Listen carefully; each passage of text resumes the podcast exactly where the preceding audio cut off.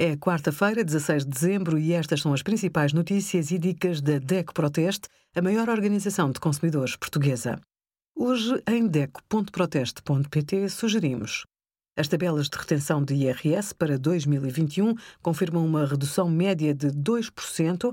A entrevista sobre reciclagem e ambiente com Ana Trigo de Moraes, da Sociedade Ponto Verde, e saiba como pode ajudar o planeta no portal Mais Sustentabilidade.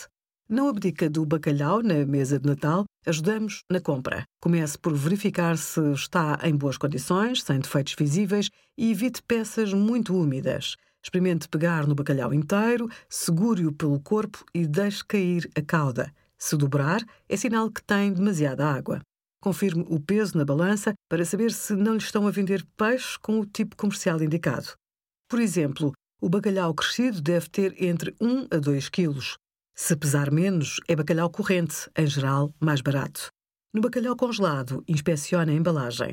Preste atenção à cor do bacalhau e evite as embalagens com gelo solto.